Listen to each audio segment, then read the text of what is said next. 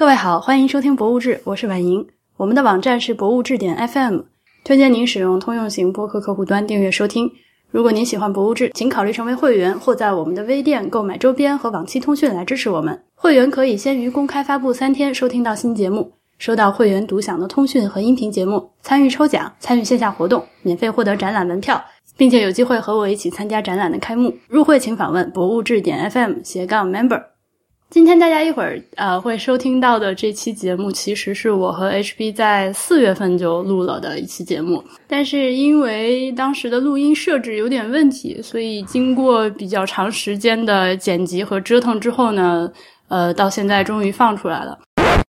各位好，欢迎收听《博物志》，我是婉莹，我是 HB。今天我们在一起给大家汇报一下最近看的几个展览。那今天我们要说，先从近的开始说吧。嗯。我们两个人前天去南京博物院参观了一下他们最近的两个展览，一个是一个当代艺术类的展览，它的展览的名字叫做《从毕加从毕加索到基弗》，这个展览一直展到六月份。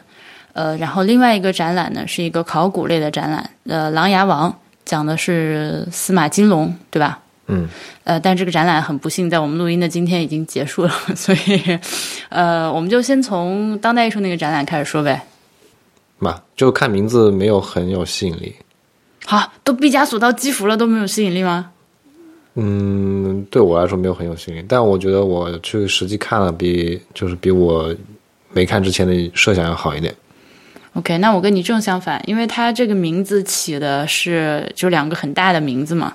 然后它副标题说是一个艺术课，呃，我看了一下他们公众号上的推送，呃，关于这个展览的介绍，给我的感觉是你看完这个展览应该是，呃，他是说一共有十六课，十六堂艺术课，你上完了之后会对当代艺术有很多的一个了解和认识，OK，对不同的流派的那种感觉，所以我是抱着挺高的期待的。啊，这这就是那个什么市场推广的锅了。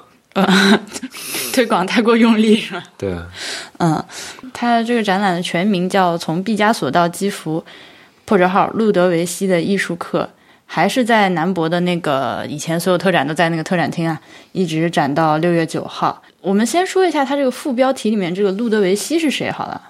这个路德维希他是九六年去世的一位德国的企业家和社会活动家。呃，他和他夫人在九六年的时候，就也就是他去世前夕了，向中国美术馆，就是北京的那个中国美术馆，捐赠了八十二位欧美艺术家的八十九件作品。这一次南京博物院的展览里面，一共来了五十九位艺术家的六十四件作品，都是从这个这一批他的捐赠的作品中间挑出来的。但我们看了这个展览的前言，其实是中国美术馆啊。顺便说一句，现在吴为山是中国美术馆的馆长了。吴为山，如果你不知道是谁的话，就是你走到哪里都能看到那种粗粝风格的雕塑。对他的雕塑的风格非常的明显，你对你多看两个就能一眼认出他的作品来。呃，南京最著名的吴为山的作品就是那个南京大屠杀纪念馆门口的那个抱着抱着婴儿的母亲，就是悲怆的那个。对，还有那一系列逃难的人的雕塑。My anyways，南大南大学生会对这个对无为山特别熟悉，因为南大的那个呃鼓楼校区里面全是无为山的雕塑，全是都就好多好多。呃，南京博物院里面有一个专门有一个馆是无为山的雕塑馆，他真的特别高产，这个人。嗯，对嗯，完了他在那个展览的前言里面就说这一次的展览。嗯，他那个意思感觉就有点像想要报答南博以前借了很多东西给中国美术馆展览，所以我们就有来有往。呃，这次也挑出一批东西拿到南博来展，呃，因而就有了这么一个展览。我觉得比较好玩的是，这次他们在这个展览的文案，包括在标题里面，都这么强调这个路德维希这个人。因为你想，我们一般在看展览的时候，你会在展标上最后一行看到，呃，这个捐赠捐赠人是谁，这个信息就完了。嗯，很少会有说把这个捐赠人的信息直接拿出来大名放在展展览标题。你刚我们刚刚查了一下，就是这个科隆有一个叫呃路德维希博物馆的，专门收集当代艺术的博物馆，就是由这个人在一九七六年捐赠成立的。那这个博物馆其实我们博物志的会员通讯也专门有写到过，就是比较早期的几期，大家如果感兴趣的话，可以到我们的网站上去这个单篇购买。对，然后接下来就说一下观展的这个感受。我们俩好像感受特别不一样。你先说好的吧，你因为你觉得好，你先说。反派影评模式啊，对对对对对，一会儿再交换意见。反派影评模式，我先说好的。我觉得他这次展厅的布展很好，就是我笑容逐渐凝固。你说哪儿好？那就是南博，它里面布置成了一个美术馆的样子，就是一个 Fine Art Gallery 的。我觉得它的展也很纯粹，就可能这个纯粹跟它的展的主题不太符合。它的主主题可能是要我们来学习这个当代艺术这个流派以及历史走向的。但我看下来的看感受就是，我能完全沉浸在作品里面，没有其他的东西来打扰。这个我觉得还是挺好的。呃，它整个展厅里的观展体验都对我而言都是这样的，我就可以把我的注意力完全在展放到展品上面。没有过多的这个，呃，策展人的动作会干扰到我欣赏展品，也没有什么，比如说展厅里那种小孩奔跑啊之类的。我我我看这个展的整总体感觉都挺愉悦的，所以我觉得还还不错。那你觉得你有学到东西吗？呃，我了解了很多我不知道的人和作品，所以还是有所收获的。啊，我还是有所收获的，而且我我可以说我了解了一种错误的鉴赏当代艺术方法。展开讲讲。就是，呃，过于唯物主义的去解读艺术。哦，明白你的意思。这次的那个呃，就是耳机里带的那个导览词，说的都特别那个史观、那个价值观。那个、那个、那个，就是完全是那个展品旁边那个贴出来的导览词，只是把它念了一遍。嗯，这个可以放缺点里面说。然后，那你说说缺点呗？缺点嘛。我又不能控制我自己了，我先冷静一下。不能控制我自己啊！对，还是还是我刚说的，可能是我对他的期望是，他自己宣称是有十六堂当代艺术课嘛。我给大家念一下他网站上写的啊，这个每个单元视为一节课，每节课于以百余字进行简单介绍，十六节课诠释了欧美现代艺术史上的十六种风格、流派或运动，并且每幅作品均有作者生平、风格样式等解等介绍。观看展览犹如倾听一堂生动的西方现代。艺术课让观众能欣赏、享受到欧美现代艺术的魅力，能感知、体悟到中西方文化交流的重要。你感觉这个做到了吗？我觉得没有，没有，对对。所以，所以他就是，我先一点点说啊。我觉得为什么没有做到呢？就是因为他从八十多件展品里面挑五十多件。这个可以选择的范围实在太少了，就是你这些东西，我可以理解。就策展人如果他只是说我们做一个路德维希捐赠展，以这样一个方式简单粗暴的所谓的策展的话，这个已经不能算策展了，这个就只是把一堆东西拿出来展一展，这个是不行的。我非常欣赏，也非常敬佩这个策展人他在这方面的努力，就是他肯定是希望就这批东西，我不管怎么样，我要用这些东西讲个故事。我要穿个线索出来，但是另一方面，他我想他应该也是很痛苦的，因为这这这批东西 你要强行命题作文了，对他要强行从这个东西里面挑出一些又又有又要代表某个流派的东西，呃，那这些作品其实并不是有有很多，我觉得并不是特别有代表性。嗯，一个是这个，然后再有呢，就是他这个十六节课，这个十六节课给我的感觉逻辑非常的乱。我其实有很多课我都没有看到，没有看到他那个文字，都那个文字都没有测，就是出现在我这个参观的这个视线当中。哦，那是下，那我那那我就先说这一点了，就是他这个展厅的展厅的布置非常的乱。它是这样的，就是这个展览是一个比较开放的走线。嗯，并没有说你进去就一个小隔间一个小隔间画画的那么清楚，这样它呃，你看完前言之后，墙上直接说第一节课讲的是什么东西，然后好像是描描写现实生活第一节课，对吧？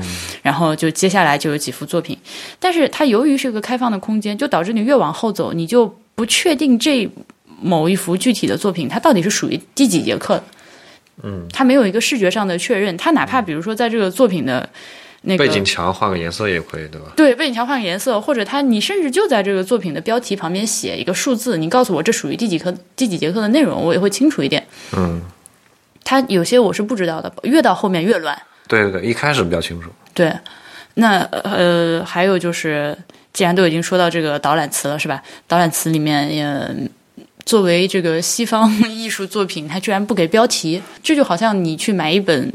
讲当代艺术的书后面没有索引、没有附录，或者是你翻字典，结果都翻不到你想要找的那个东西，这个是对于真正想要学习的人很痛苦的。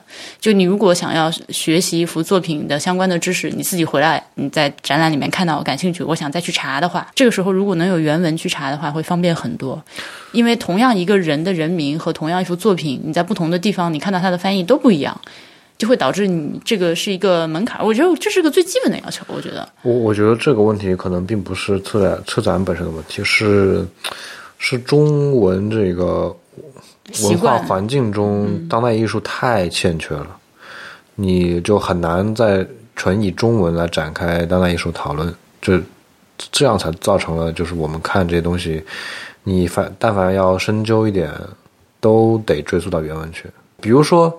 这这个展里很多都是德国艺术家作品嘛，嗯，但你其实并不用知道这个名字德文，就是你不你讨论这些作品，并不用在德文里讨论，你可以完全用英文讨论。像类比而言，把这个英文地位换成中文就不成立了。为什么？就是因为中文里当代艺术讨论太欠缺了，所以你必须得追溯到原文或者是英文。这个我觉得可能不单是策展的问题，这是我们整个文化环境欠缺了一点。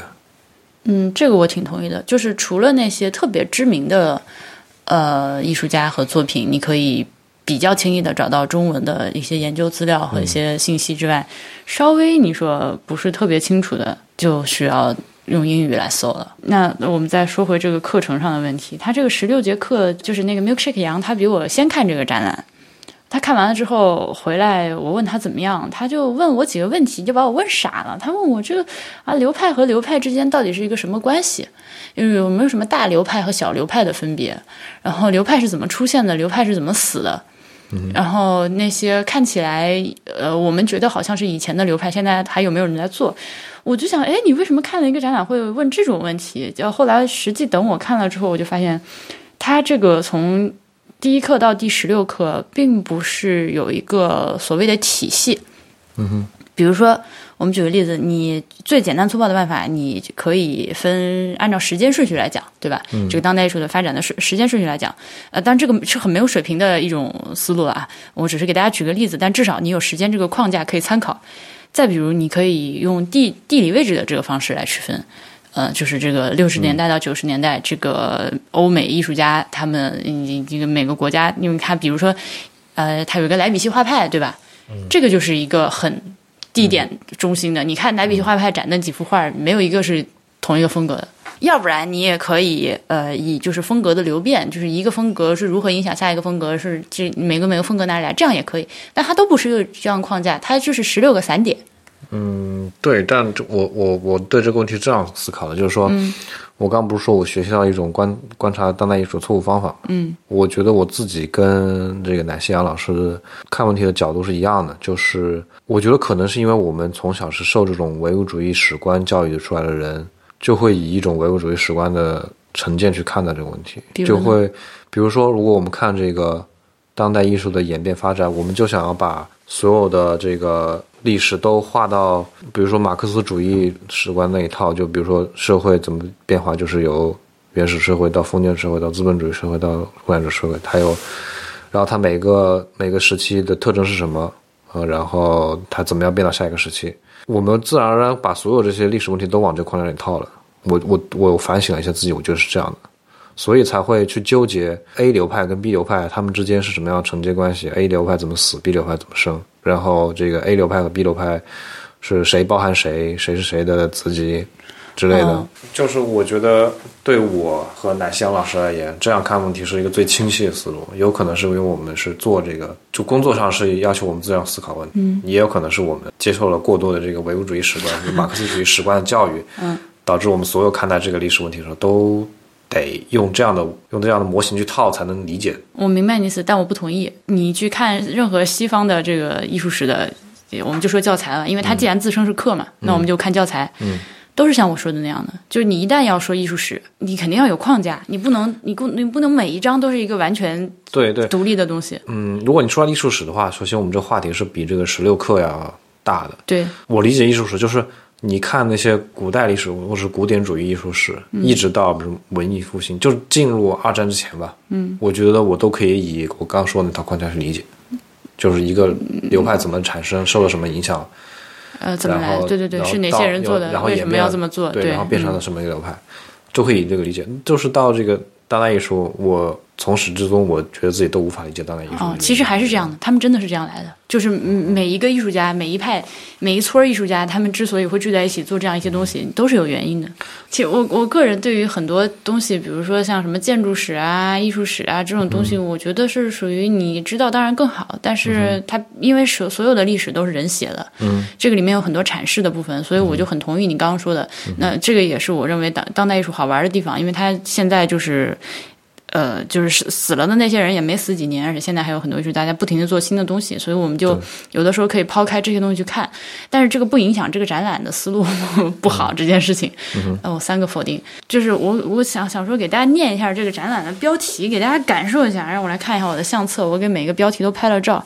好，第一课是表达现实生活。就是现代艺术的画作来表现现实生活中的场景，对吧？嗯，这是很具象的，就是很具体的东西。这个很理完全可以理解的。好，图第二课图案与装饰艺术，你你你就听这个名字吧哈，我们再接着往下来哈。第三课贫穷艺术，这就开始有点抽象了。就 Art Povera 这个这些人，呃他们是其实是因一群政治观点相符才才在一起的人，然后制造一些这样的艺术、艺术品，而且又起了一个叫贫穷艺术、就贫瘠艺术这样的一个名字，让你觉得不明所以。那你这个时候你就看这他展出的这几个作品，你就觉得对我已经找不到他们那那段联系了，对就我已经无法理解这个第对你。光看光看这个作品，你是看不出来他为什么要都是所谓的贫穷艺术。那贫穷艺术是什么，甚至都让人搞不明白，因为它就那么几行，短短的六七行字写了一下是什么。这是由谁谁谁创造的术语，纸百袋字以内啊，对，纸袋用什么什么材料制作的艺术，然后又说该流派的艺术家往往具有较为激进的立场，力图挑战既有的政治与文化价值观。那我觉得你就不能这么说了，就因为很多就是可以，你可以说绝大部分艺术家都有较为极大、较为激进的立场，他做艺术就是为了挑挑战某种价值观，不然还做什么艺术？那凭什么这些人就是贫穷艺术？所以我说他根本就没有做好做好解释。那后面第四课超现实主义，然后下面。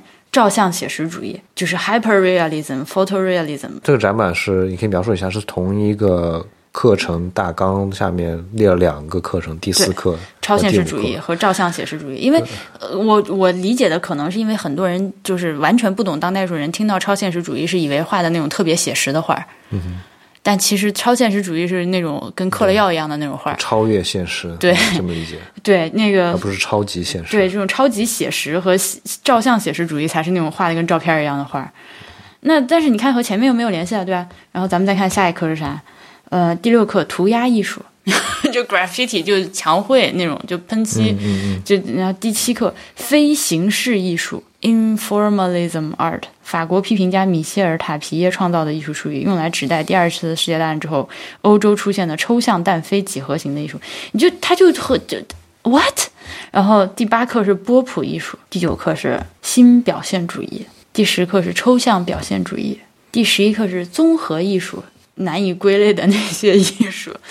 第十二课莱比锡画派，第十三课批判现实主义，第十四课生活及艺术，第十五课从传统中来。对，这完全又前面都是艺术流派，或者是艺术手法，或者是学派，嗯突然又变成这种，对 就是一种、一种呃描述性、就叙述性的文字对，第第十六课自由具象。所以我说服你没有，就是很乱，就是让我觉得这都是什么东西。嗯，反正这个这个是我非常不满的一个一个策展策展的成果，就是我知我知道他在努力，但是最后的成果我并不满意。尤其他又把这个毕加索和基弗这这么大的这种网红，也不能说叫网红了，就是这种特别，哎呦，你说我们现在这个思路哈，就 一说就是被互联网就特别流量被被互联网限制住的中文，对，就你就特别流量的这两个名字，你往标题上一放，人家大家都以为觉得来了之后会看到很多这种。我不是说别的艺术家不厉害，别的作品没有意思啊，而是你你可以看到他起这个名字是有原因的，就是一个蹭热点的名字，会给人造成一些误导。因为这两个名字从某某到某某，它中间并不是说一段历史时期的开启和高峰，或者是呃对对对，就会让你有这种，你看到这个标题，你会有那种期待吧嗯或者是？这两个人有传承关系，有这个影响关系，好像也没有看出来。顺便说一句，这次的那个商品非常的悲剧，OK，我都没细看。就悲剧到一个 不能直视的，就是这这。那接下来我们交换意见，你来说说你觉得的缺点。我觉得最大缺点就是他九十死，太解说词。对他的那个我们语音导览的解说词和墙上贴的解说词是完全一致的，就是逐字稿念。嗯，而且他找的那个声优呢，他念的非常的教科书，就是字正腔圆，然后那个你把那个文本替换成共产中文是完全毫无违和感的。嗯，而且他词写的嘛，就我刚刚说的太唯物主义史观了。他整个的诉求就是要通过这一这个短短的一百字不到的呃这个文稿，把所有作品都套到一个框架里。那框架就是这幅作品是什么样的，然后这个作家用什么样的手法表现出了怎样的一个宏大的批判主题，或者是某个，我觉得更大的问题是他他这个文本的写作的问题，或者说这个写作文本的人对一作品的理解的问题吧。我觉得并不是所有作品都可以套到一个框架，就是说我通过什么样的方式表达了什么样什么样的诉求。我我个人感觉，当代艺术的魅力就在于。它无法被准确的解读，或者说它没有一套可以套框架的解读方法。然后还有一些作品的描述，甚至都是有问题的。我就是感觉写稿子的人、念稿子的人和这个作品，他就是在写这个稿子的时候，他不是对着这个东西写的。好比有一个沙发上的夫妇这张，嗯，你看这两个人，你觉得他们是不是其实是很紧张、心情很不好，然后有一点整个。很累，然后整个身体是前倾收缩的一个姿态。嗯然后他们俩只坐了沙发的右半边，我记得很清楚啊。当时那个导览词说的是这两个人占满了整个沙发，神情放松，正在看电视。就是你就你就明显感觉写这个导览词的人怎么回事？你没有再看到这幅画吗？然后还有一幅那个还有一幅画是这个画叫啥我都我已经忘了。哦，对，还有个这个导览词还有点，它会逐逐逐逐字来描写这个画面，就我感觉就是给盲人听的一段这个解说词。而且他描写的是错的，就是这个画儿，我记得他是上面画的是，他说这个画上画了七个矮小的小人儿，这明明就细长的是个大杆子长颈鹿一样的人，好吗？你是什么情况？对我我的点在于，他会真的会逐个部分描写这个画面。就是你如果是个盲人的话，这个对你非常友好，你不用看，你可以大概脑中可以构建出这个画面什么样子。虽然个人上不一定准确吧，但是他是真真的会逐个部分描写。就画面左上部用了什么颜色，画画了什么样的东西；右上部又是用什么颜色画什么东西。中间有一个什么人以什么样的姿势，然后躺在那儿之类的，就非常的详细。我能看呀，我不需要 这样这样去讲它。对，嗯，优点嘛，我想想看啊，交换意见，轮到我说优点是吧？优点是这么近就可以看到这么多当代艺术作品，我觉得还挺好的。优点就是我觉得精神可嘉。我用我们来我来说它不好，这绝对属于站着说话不腰疼。你把这八十多件东西放我面前，让我策个展出来，就是讲个故事出来，我觉得我也没有，我肯定是没有那个水平的。我绝对做出来的东西不如人家。对你讲故事，你不觉得这有点画蛇添足吗？你其实并不需要讲这么一个完整的故事。当然，你为了从营销的角度考考虑的话，你有故事肯定是更吸引人的。不不不不不，讲故事不是从营销的角度，而是你把这个事情讲清楚了之后，是更方便观众去理解和学习的。我觉得是这样，就是你凡是你你要有一个叙述，你这个 narrative，呃，是清楚的，让人大家能够理解、明确的理解到你。尤其是南博，它不是一个艺术馆，对吧？它是个博物馆，它做一个展览的目的就是要公众教育，对，它要让大家通过看这个展览有所教益，学到一些知识。虽然这个东西可能不是看展览最重要的东西，你你可能你就是来看一下，看到这些作品，你对你没有学到任何什么艺术史啊、流派啊这方面的知识，但是你看完了之后，你感到身心的愉悦，这个也没问题。嗯。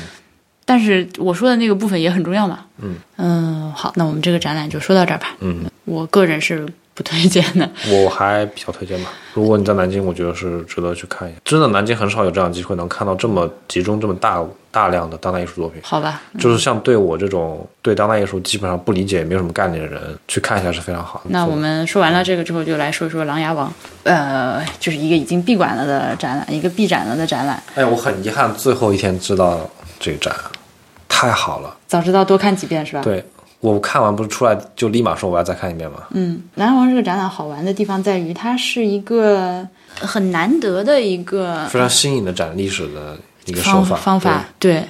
他以一个人的生平来反映一个大历史时期啊，这个真的太好了，就完全踩中了我的点。我知道啊，呃，它的标题是《琅琊王从东晋到北魏》，呃，所以要不要介绍一下这个司马金龙这个人儿？他的点在于他非常完美的反映了当时那个时代，就是从东晋到北魏。对他是一个人身上正好踩中了这个时代所有的点。他是一个东晋的大族，你看姓他姓就姓司马嘛，一看就是这个呃皇族的。然后因为五胡乱华，西晋变改到了东晋，然后就是衣冠南渡，所有的这个北方汉族都南迁到了南方。他作为一个呃南迁到北方汉，就他们家吧，也不能说他本人了。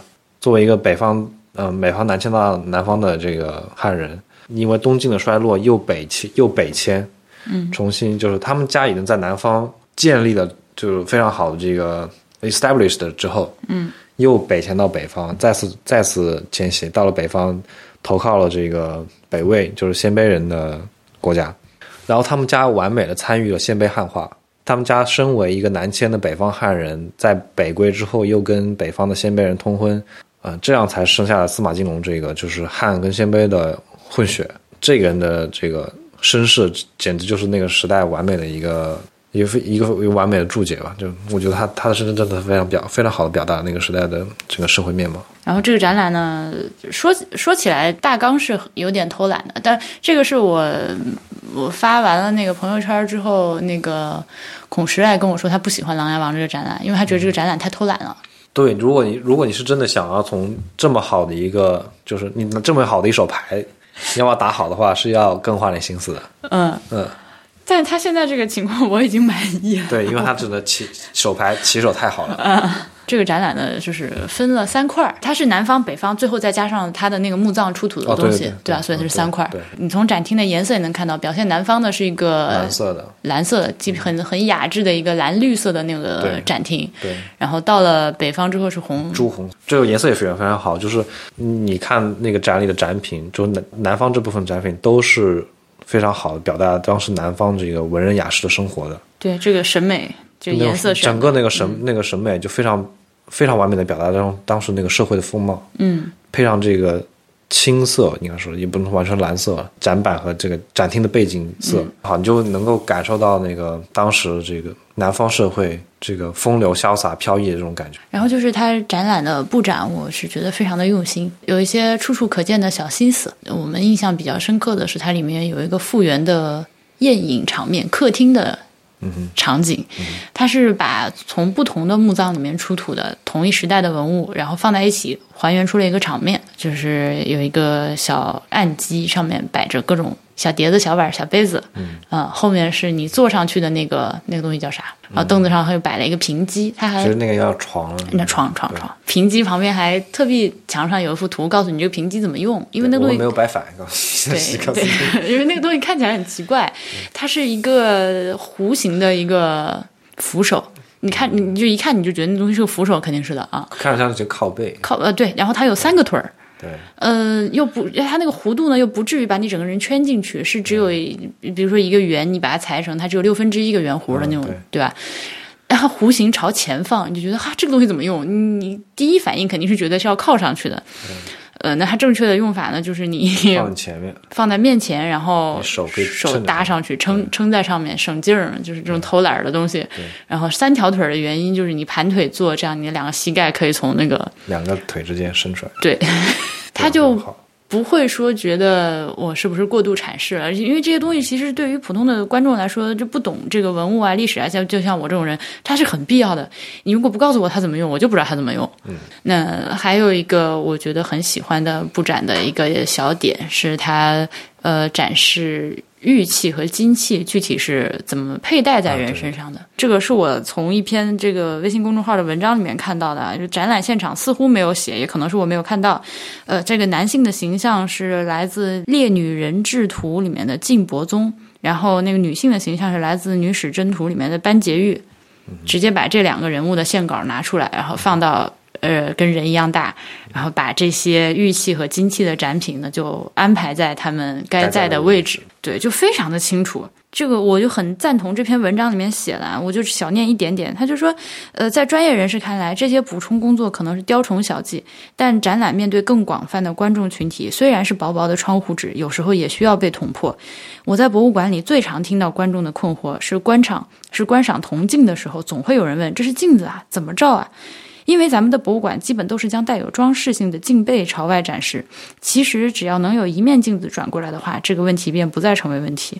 这个就是我非常同意。就我平常看展览的时候，也会经常听到别人旁边观众在问这个，对对，就那些玉佩啊，那种剑柄啊，这都对啊，这都是怎么戴的？怎么用？对啊？你玉佩戴在身上，具体哪个位置是穿个绳挂在脖子上吗？还是怎么样？对吧？这个一般人是他是不知道的。刚刚说的南朝是，就是它整个的展那个展馆的背景色都是那种青色的，然后配上它里面非常雅致的那些青瓷玉器，还原了这个南朝这个风风雅浪漫的生活。然后到北朝就完全不是，它就是用朱红色的，然后配上很多出土的马这些陶器，就还也也非常好的还原了当时北北朝的生活，嗯、粗犷豪放这种生活，但又慢慢在被汉化。就南北差异，你说这个东西，呃，很刻意吗？你在这里看，好像真的不刻意，就是完全是自然而然就流露出了，嗯，这两个地方的社会面貌、风土人情呢，就是就是这么不一样，嗯，对，但是又是完完，就是非常好的用一个家族的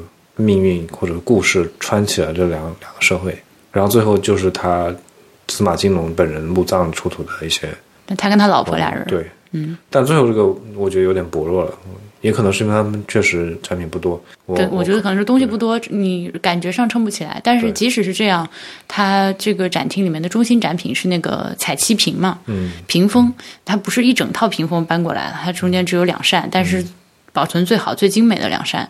它这个屏是用在坐榻后面和两侧的那个围屏。那你如果只是把这两个木板摆在这儿呢，大家又不知道是什么了，所以他就为了展现这两个屏风到底咋回事，也下了很大功夫。墙面上就是有除了实地在展的这两片屏风之外，呃，还有其他一整套所有的照片。就印在了墙上，大幅呃就是一比一的照片印在墙上，并且有那个什么 transcript，有那个释文，就告诉你上面写的都是什么，画的是什么人儿，啥意思，就为什么要这么画，就是表达了他们这个对于女德的这个重视。这样确实，我觉得这个地方可能展品有点少，你大家到了这里来，能不能接受到这个信息，就是这个展品有多厉害，可能有点，我打个问号吧。嗯嗯我看这个展有一种我曾经看那个成都博物馆的感觉，可能有点违反这个当代这个中华大一大一统这个叙事，但是你会发现中国就是很多很多不一样的地方、不一样的人、不一样社会、不一样族群组成的。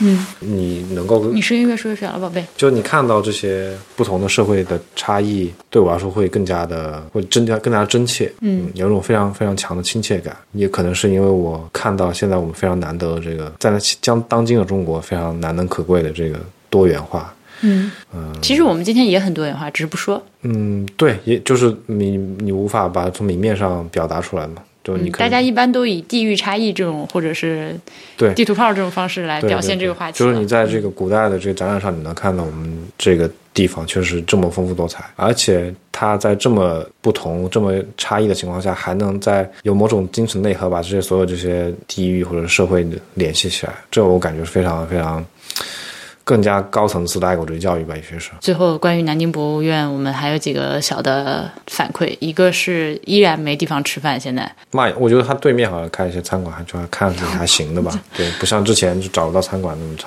嗯，现在博物馆对面有一些什么便利店啊、小馆子啊，就是你可以，但是妈妈得死那种。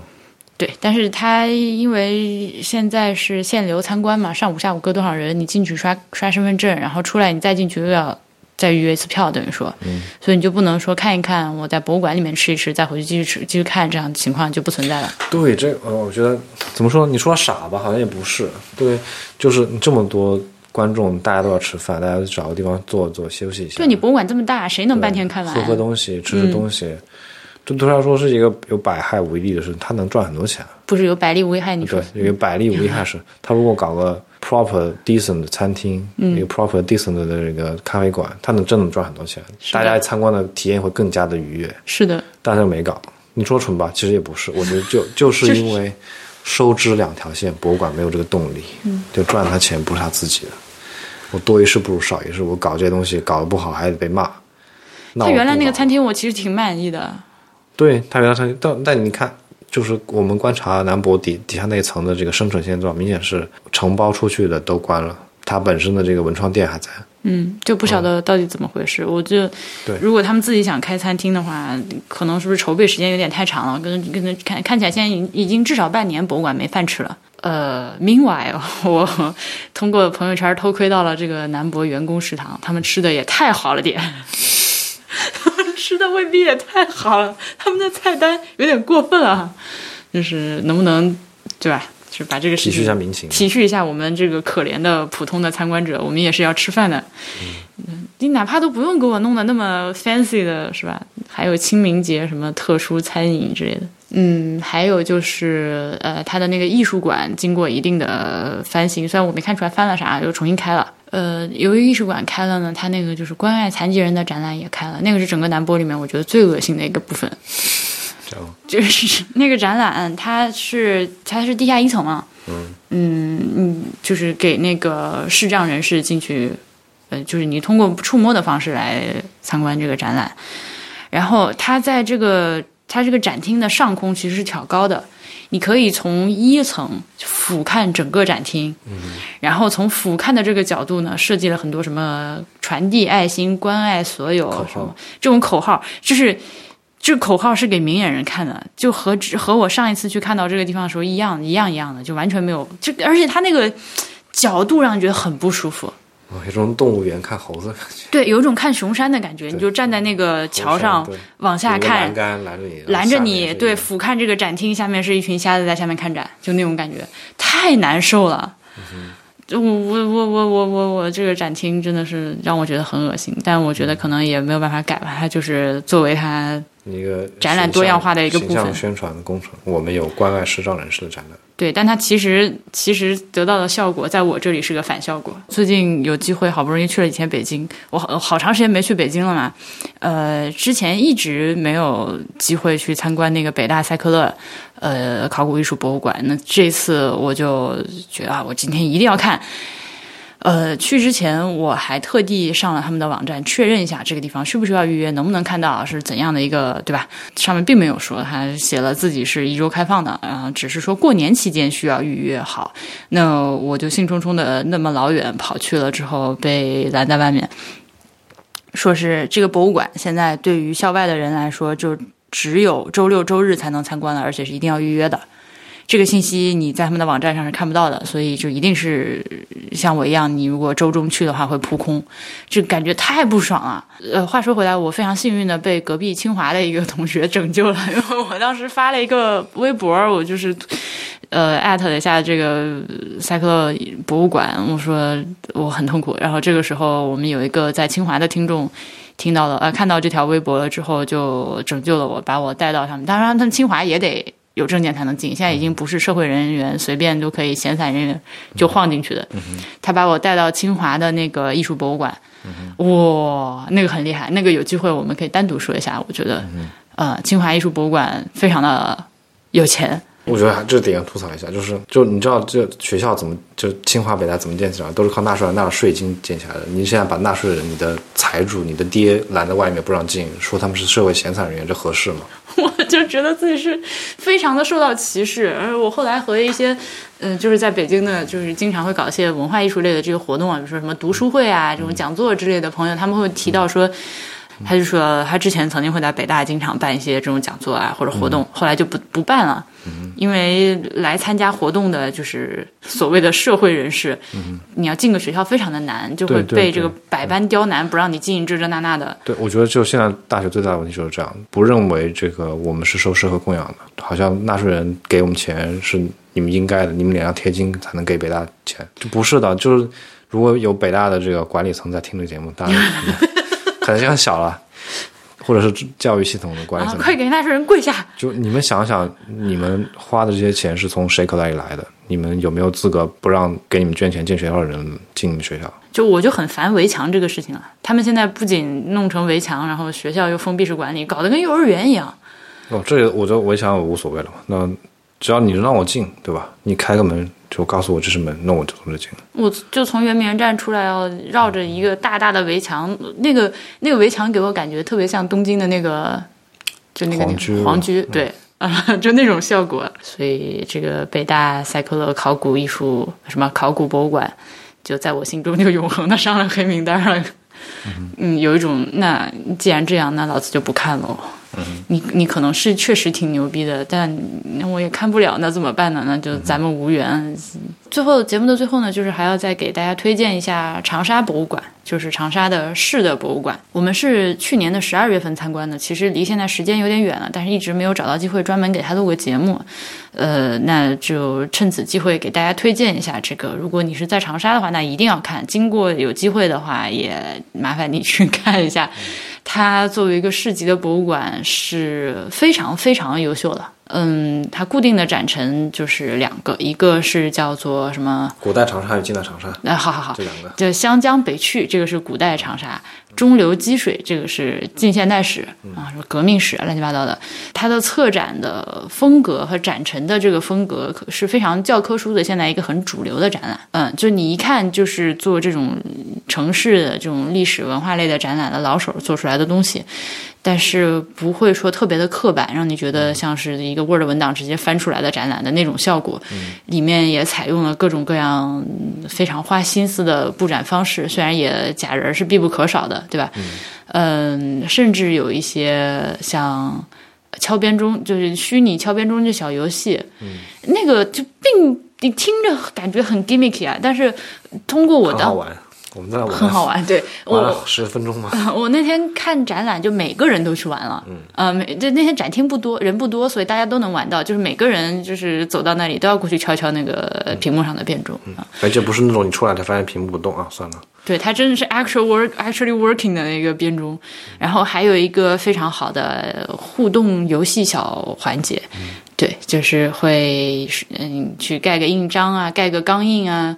玩玩小游戏啊！它一个非常就现代的钢印印了一个古代的瓦当。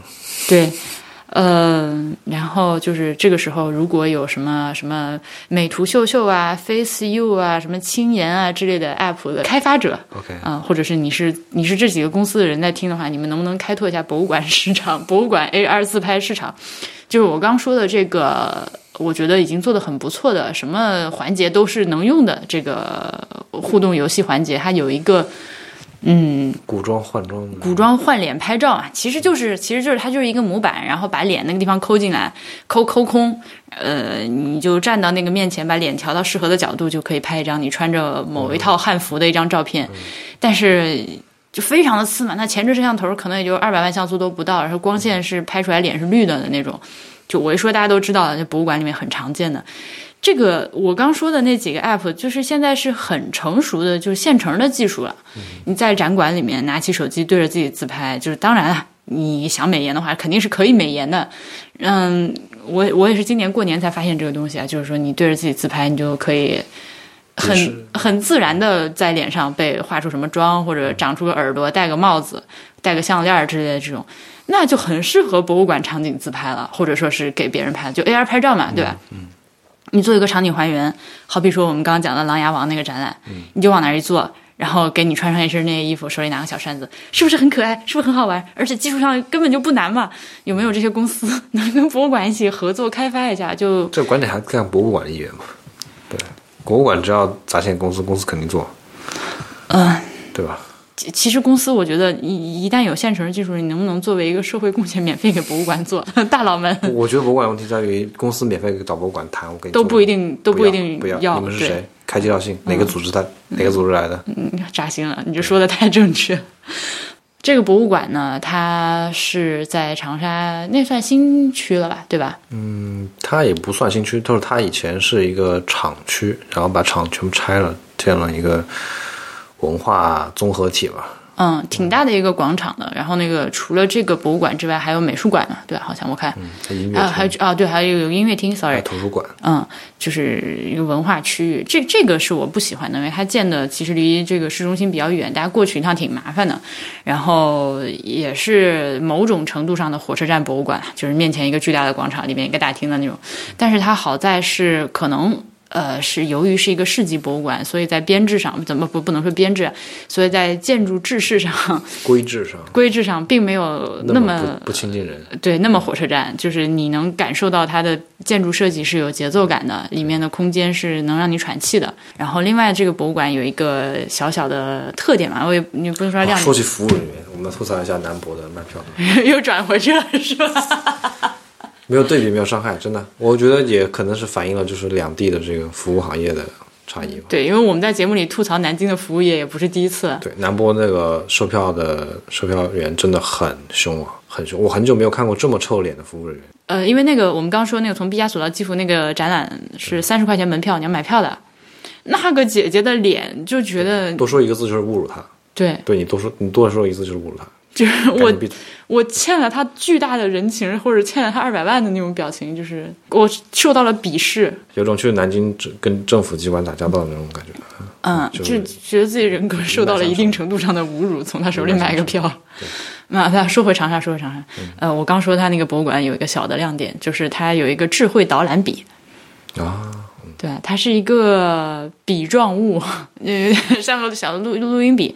那它上面有一个 NFC 的一个接触芯片，在到一个展馆面前，把那个笔往那个 NFC 小区域上一怼，对，就你的笔就想起了展就是览介绍。它有一些比较重点的展品都是有录了那个语音讲解导览的。那它和其他的博物馆的做法不一样，它不是给你发一个那种让你自己摁数戴耳机的，而是一个这样一个笔。呃，你到了其实本质没有任何差别，但是就有点好玩。对对对，形式形式有点那个啥，呃，你就过去在那个 NFC 芯片上接触一下，这个时候你这个笔就开始说话了。它声音很小，你就把它举起来，举在耳边听，这样的一个东西。它还有一个功能是，你在开始参观整个展览之前，在大厅里那个屏幕上先登录一下，就临时注册一下你这根笔，这样你参观完了之后回来，再到这个大厅的屏幕上再摁一下，它就会给你一个展览总结，呃，参观总总结，你今天看了哪些？你在什么展厅逗了多久？这，你看了哪些展品？就是这样的一个报告吧，的这样一个东西。它的不好的地方是要押金，现金二百，不知道现在有没有改？反正十二月份去的时候还是要押二百现金的。我们六月份好像很久没有更新了，这是为啥呢？因为 HP 做了个小手术，我们也想借此机会提醒大家，一定要及时的每年都要去体检。呃，发现身体上有什么小问题，也要赶紧去看医生，千万不能拖。你要不要分享一下你的住院体验？呃，有长了一个小肿瘤，然后做手术把它切掉。年轻人的第一个肿瘤。本周呃还有一个小小的活动预告，就是本周五六月二十一号的下午傍晚七点钟，我和 BTR 会在上海思南书局做一个小活动，是一个诵读会。呃，我们俩会一起跟在场的各位一起讨论一下《失落的艺术》这本书。如果你感兴趣这个活动，然后想参加的话，它是不用预约，也是免费，你到时候直接来就可以了。呃，如果你愿意提前呃买一本这个《失落的艺术》这个书来看一下的话，当然会更好一点，这样你就会更清楚我们在说啥。呃，当天据我所知，除了我和 BTR 之外，还有一些我们的播客的听众会非常熟悉的神秘来宾，感觉会被搞成一个小型博物志线下聚会。还有一个事情就是我们小黄鱼 小黄鱼公司旗下的另外一档播客节目《哈利波特》，呃，最近在苹果播客这个 app 里面搜不到了。就是如果你用的是中国区的苹果账号的话，呃，海外的账号还是都可以搜到的。所以大家可以使用呃除了苹果播客之外的真泛用型播客户端来搜索收听。呃，当然大家也可以上网站收听，或者是到哈利波特的微信公众号去收听，都会有的。博物志目前暂时还是没有受到影响的。它这个影响没影响，我觉得很神奇。它有一些就受到影响，有些就不，就同样性质播客，比如说 IPN 播客网络旗下的节目，好大多数都老大多数老节目都没有受到影响。那个 t a l i c 闲聊，闲侃呃，闲 t a l i c 闲侃搜不到了，对就非常奇怪。他们都所有节目都是用了统一的 host，对啊，不物志和哈利波特也是用的是同一个 host，都对就在我的同一个 Fireside 的账号下面分的两个博客。所以这个事情是人选的，就是这个有影响力的大播客它没有动，然后一些动起来不痛不痒的小播客，它就把它屏蔽掉了。六月的六月的上半月，其实从五月下旬开始，我就一直猫在家里，哪儿也没去，最近也没看什么新展览。嗯，现在既然 HP 也出院了，拆线了，可以自由活动了，我就可以开始出去浪起来。我打算最近去一趟河南。嗯，我成年之后都不是成年之后了，就是三岁之后就没有去过河南了。呃，我主要会去洛阳和安阳，中间会去一趟郑州看一下河南省博物院。所以，如果我们河南的听众有什么特别推荐想要我去看的博物馆，或者是哪怕是一些景点的话，都欢迎来给 AI at 博物之点 FM 写邮件，呃，告诉我一定要去看什么或者吃什么。那以上就是本次从。呃，古老的录音中打捞出来的一期博物志，希望周五在上海的活动可以大家都来玩，都可以见到。呃，感谢大家的收听，我们本期节目就到这里，拜拜，拜拜。